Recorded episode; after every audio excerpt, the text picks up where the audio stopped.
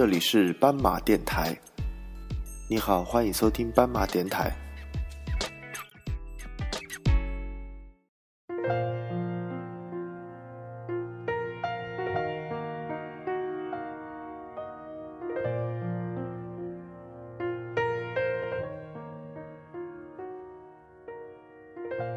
欢迎你们收听斑马电台。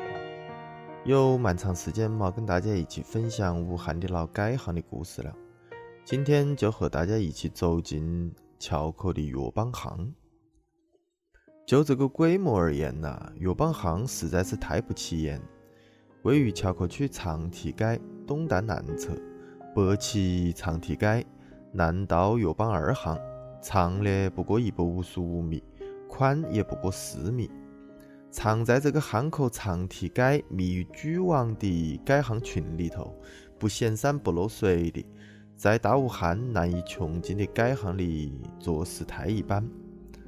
但是这似乎很猥琐的一条小巷子，却是很有些年头的清代古巷。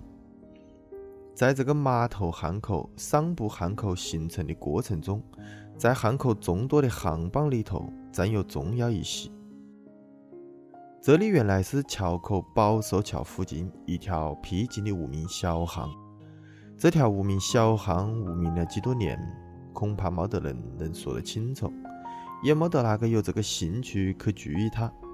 也就是一条筷子长的巷子罢了，有么是值得注意的呢？但是不晓得从哪一天开始，这里起了些变化。巷子口啊，有人支起架子，铺上板子。摆成了摊子，做起买卖来了。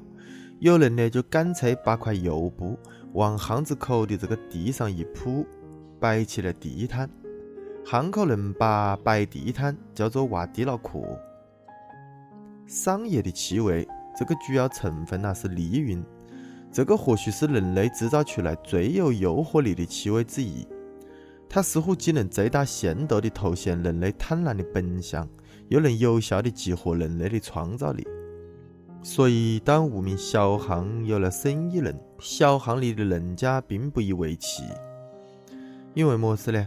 因为这个地方挨着汉正街，借了做生意的地气，不要说是人，就是插根木头桩子在街上，也可以赚得到钱噻。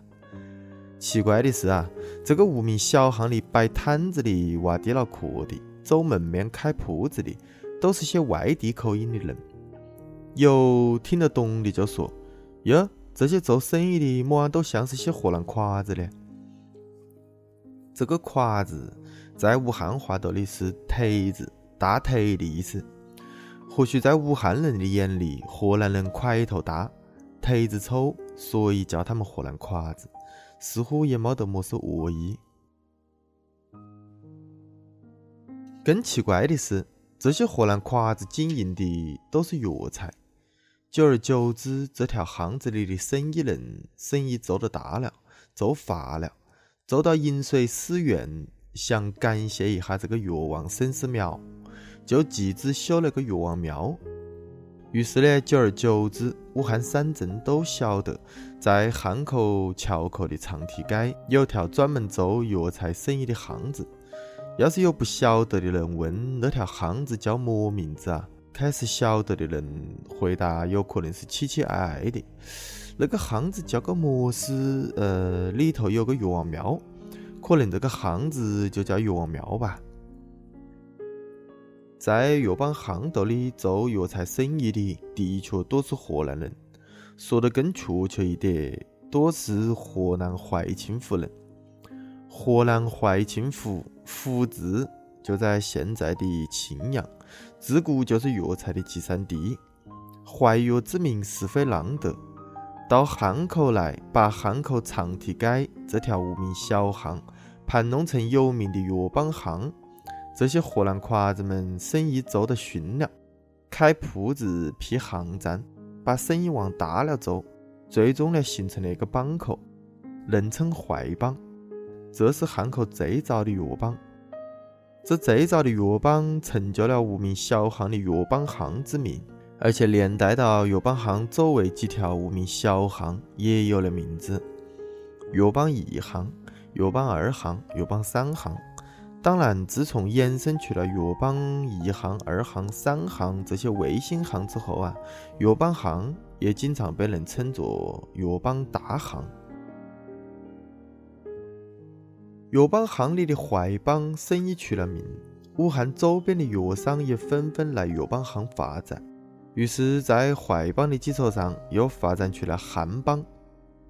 后来，外省与浙江、江西药商的境遇。在弹丸之地的药帮行又出现了浙帮和江西帮。尽管一时间药帮行里群帮林立，但淮帮的帮主地位始终无人可与之抗衡。从岳王庙建造的大气上就可见淮帮财大气粗之一斑。在这个寸头寸金的长堤街啊，居然有胆识建一座宏伟壮观的岳王庙，黄瓦金边。斗拱云绘，前大殿后大殿花园有模有样，而且建有戏台会馆，把对这个越王沈氏庙的崇敬和坏帮的自我彰显融为一体，这是汉帮乃至其他帮口都难以企及的。如今这个越王庙是早就没得了。只有在原来的这个岳王庙院子上的岳王庙小学里，还有一些淡被残垣的遗存，似乎仍然在无言而执着地守望着逝去的辉煌。而这个岳邦行已经退背到当代都市的深处，默默地咀嚼着岁月的无情和难料的沧桑。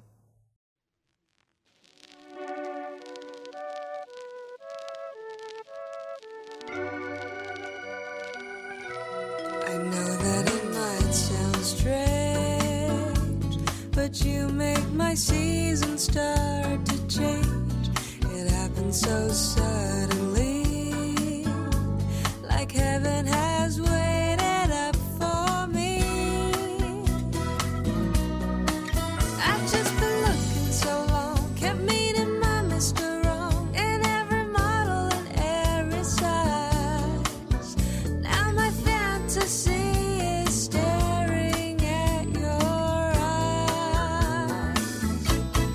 Sometimes you think I'm